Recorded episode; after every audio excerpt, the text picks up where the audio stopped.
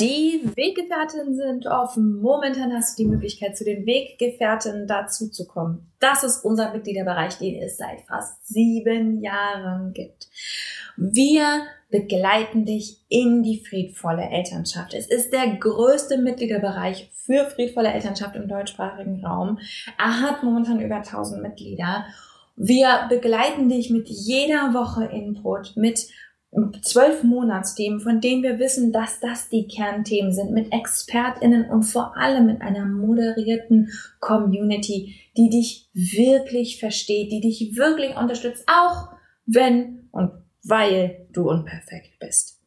Wenn du Bock hast, mit dazu zu kommen, kannst du uns sieben Tage komplett kostenlos kennenlernen. Du findest uns unter derkompass.org slash Weggefährtin derkompass.org slash Weggefährtin, kannst komplett kostenlos dazukommen und dich einfach erstmal umschauen. Neben all dem, was ich gerade gesagt habe, der Community, den Monatsthemen, bekommst du auch Zugang zu psychologischer Beratung, zu Kursen, zu Workshops, zu vielem, vielem mehr, was wir für die Community veranstalten. Es lohnt sich absolut. Lern uns sieben Tage kostenlos kennen. Und keine Panik, wir sagen dir vor Ablauf der sieben Tage Bescheid, fragen dich, ob du bei uns bleiben willst. Und wenn du keinen Bock hast, dann gehst du wieder. Schließlich soll es für uns alle passen. Ich freue mich auf dich. Wir sehen uns bei den Weggefährten. Du blöde Kackmama! Und nun? Nun ist es Zeit für Schrecklich Nett der Podcast für Eltern, die keinen Bock auf Erziehung haben, aber nicht wissen, was dann. Moin, moin, moin. Heute wollte ich mal mit euch über etwas sprechen. Über das haben wir auf Instagram neulich in den Stories geredet. Naja, es klingt immer so interaktiv, ist ja nicht ganz so, ne? Eigentlich ist das ja so, dass ihr mir was schreibt und ich dann irgendwie antworte. Na, du weißt, was ich meine. Auf Instagram auf jeden Fall, da bin ich mit euch in den Stories immer viel in Verbindung. Falls du mir da übrigens noch nicht folgst, ist es der Unterstrich Kompass. Ähm, und dort habe ich geteilt, dass ich darüber nachdenke, inwiefern Erziehung auch systemische Gewalt weiterträgt. Also inwiefern Erziehung in sich selbst nicht nur gewalttätig sein kann. Und bei der friedvollen Elternschaft geht es ja darum, die gewalttätigen Anteile ähm, da rauszunehmen. Und ich habe in der Vergangenheit argumentiert und würde auch immer noch hinter der Argumentation stehen, dass Erziehung selbst als Idee gewaltvoll aufgebaut ist, sondern auch, dass Erziehung strukturelle Gewalt weitergibt und zur Erhaltung von struktureller Gewalt in dieser Gesellschaft beiträgt. Und ihr habt gesagt, warte mal, erzähl mehr. Und dann habt ihr gesagt, macht das mal im Podcast. Ich habe es euch abstimmen lassen und hier bin ich und führe ein bisschen aus, worüber ich momentan nachdenke. Und das ist jetzt ein etwas unstrukturierter Podcast. Erlaubt mir, dass ich ein bisschen ähm, direkt aus meinen Gedanken berichte. Ich habe mich die letzten Jahre wirklich intensiv nochmal neu mit der strukturellen Gewalt befasst, die auf Familien lastet. Und es liegt einfach daran, dass ich ja Familien jetzt seit Jahren begleite, mit euch zusammen in Community über Elternschaft nachdenke und immer wieder feststelle, dass bestimmte strukturelle Probleme eine ganz konkrete Rolle im Alltag von Familien ähm, da, also spielen und aber von Familien als individuelles Problem wahrgenommen wird. Zum Beispiel ist es so, dass ich eigentlich in, weiß ich nicht, in jeder zweiten Einzelbegleitung, die ich mache oder in jeder 1,5. Einzelbegleitung, die ich mache, ähm, ist jemand, der, ähm, die normalerweise sich als Frau identifiziert und in einer hetero ähm, Ehe normalerweise lebt und diese Personen sprechen von bestimmten Beziehungsproblemen, die sie und die friedvolle Elternschaft betreffen und glauben jedes Mal, das wäre ein individuelles Problem. Dabei sind die Probleme, die darin vorkommen, patriarchale Probleme, unfaire Verteilung von Mental Load, die Unfähigkeit von männlich sozialisierten Menschen, emotionale Arbeit überhaupt zu erkennen oder anzunehmen, ähm, die, das Problem, dass, ähm, dass wir als weiblich sozialisierte Menschen ähm, dass uns anerzogen wird, nicht für uns einzustehen, unsere Bedürfnisse nicht zu formulieren etc. Und in verschiedenen Varianten natürlich zeigen sich all diese Probleme in unterschiedlichen Familien, aber werden immer als ein ganz individuelles Problem verstanden und als ein Problem muss es dann natürlich wiederum auch individuell in der Familie gelöst werden. Was mich nur fasziniert, ist, wie diese großen strukturellen Probleme ähm, sich niederschlagen in Familien. Ich habe ja jetzt gerade einen Kurs am Laufen über Familien unter Druck. Da untersuchen wir das Ganze ein bisschen genauer. Aber aufgrund dieses Nachdenkens der letzten Jahre, ich denke, die Pandemie hatte für mich auch eine große Rolle gespielt, die ja sehr klar die massive Gewalt, ähm, die, die massive Gewalt und eigentlich die Unterlassung von Hilfe ähm, für Familien klar gemacht hat und welche, welche funktionale Situation Familien in Gesellschaften haben. Ähm, auf jeden Fall habe ich angefangen darüber nachzudenken, welche, Spiele, welche Rolle spielt denn Erziehung darin? Also ist es nicht nur so, dass wir in Familien ganz klar den Abdruck von Gesellschaften sehen. Also wir haben ganz klar in Familien Normativitätsdruck. Wir haben bestimmte Vorstellungen, wie Familien auszusehen haben. Wir haben nochmal politische Strukturen, die die Ehe bevorzugen. Wir haben immer noch Heteronormativität. Wir haben immer noch Gendernormativität, Verhaltensnormativität, Druck, der auf der Rolle der Mütter lastet, die bestimmte Idee von Müttern, vor allem im deutschsprachigen Raum, wo das eben vom Faschismus sehr stark geprägt wurde. Wir haben die Ideen ähm, von ähm, Wirtschaft, also der wirtschaftliche Druck, der auf Familien lastet, ähm, die Tatsache, dass der Kapitalismus als System auf Familien wirkt. Ähm, und was ich mich dann angefangen habe zu fragen, ist, welche Rolle spielt Erziehung darin?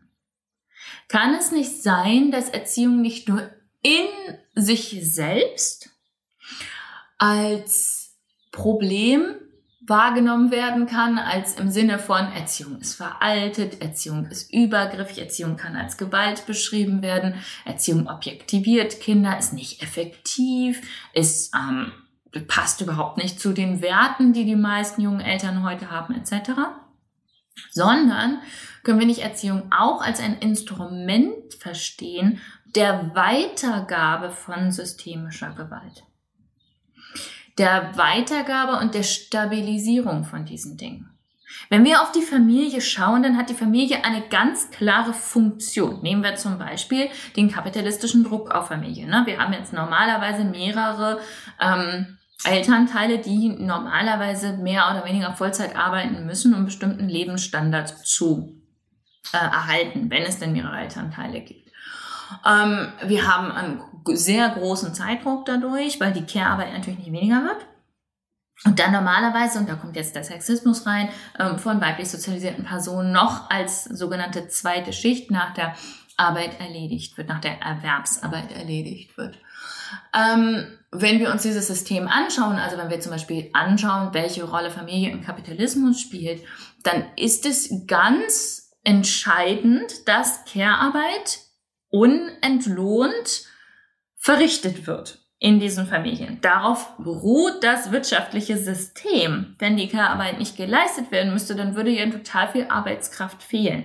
Ich glaube, auch deswegen haben sich relativ mühelos die mühelos ist jetzt ein bisschen übertrieben, aber deswegen haben sich die feministischen Bestrebungen recht gut durchsetzen können, die Frauen erstmal überhaupt Zugang zum Arbeitsmarkt ermöglichen wollten ähm, in, der, in der zweiten Welle des Feminismus, ähm, weil das natürlich eine Erhöhung der wirtschaftlichen Leistung erstmal bedeutet. Also innerhalb des Systems des Kapitalismus ist das sozusagen keine Rebellion gegen dieses System, sondern in Anführungsstrichen nur gegen den Sexismus der Frauen entgegengebracht wurde und ja noch immer entgegengebracht wird, wenn sie in den Arbeitsmarkt wollen. Aber gleichzeitig, solange die Care-Arbeit geleistet wird, ist es egal. Also dann ist es okay, ob die Produktivität erhöht wird oder nicht, ist dann erstmal für das Gesamtsystem relativ egal. Wir brauchen aber unbedingt die Idee der Kernfamilie. Und deswegen der Kernfamilie, ne, der zersplitterten Kernfamilie, weil wir eben möglichst alle in Erwerbsarbeit haben wollen.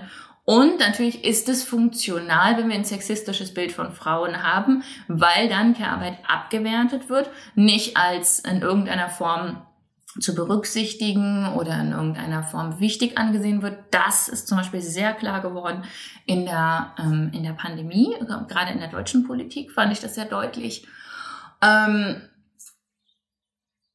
und das alles greift ineinander um bestimmte Systeme zu stützen, in dem Fall Kapitalismus. Ähm, das ist nicht so, wir wollen wir über Systeme reden. Ist mir übrigens ganz, ganz wichtig, mich hier abzugrenzen gegen verschwörungstheoretische, das ist das System und ich bin gegen das System. Wir alle sind Teile von Systemen und wir alle nehmen teil daran und wir alle können auch was daran verändern. Und ich verstehe Systeme als Systemtheoretikerin, ähm, als soziologische, sich selbst erhaltene Einheiten. Also wir versuchen immer das zu reproduzieren, was wir schon kennen. Und das ist in, in dem Fall die kapitalistische Logik. Ich glaube, dass viele erzieherische Ideen nun diese kapitalistische Logik weitertragen.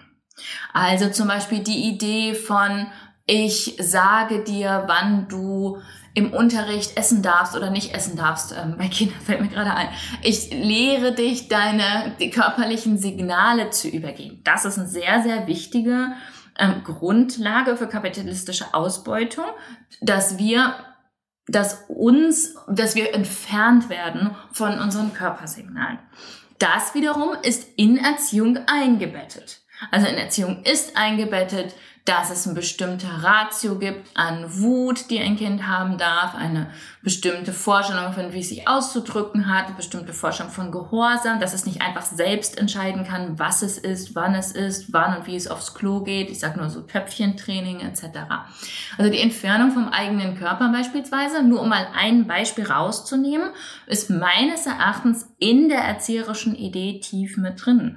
Und das wiederum stabilisiert dann andere Systeme, in der das total viel Sinn macht. Dass wir von unseren eigenen Körpern entfernt sind. Wie zum Beispiel kapitalistische Systeme, die ja auf der Ausbeutung von Körpern beruhen. Wir können das auch meines Erachtens argumentieren, wenn es um andere ähm, Systeme geht, um andere Formen der systemischen Diskriminierung, wie zum Beispiel die Überlegenheit von Weisheit und die Performance von Weisheit.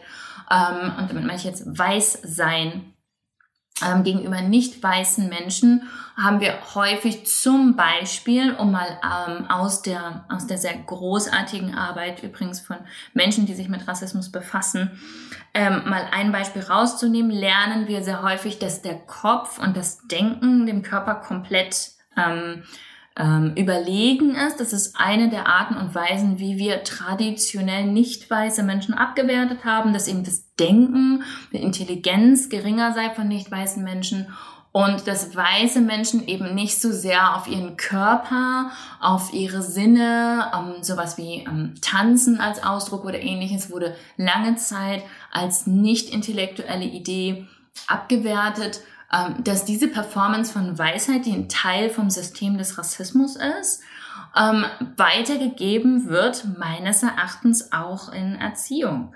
Also die Idee von Intelligenz über Körper.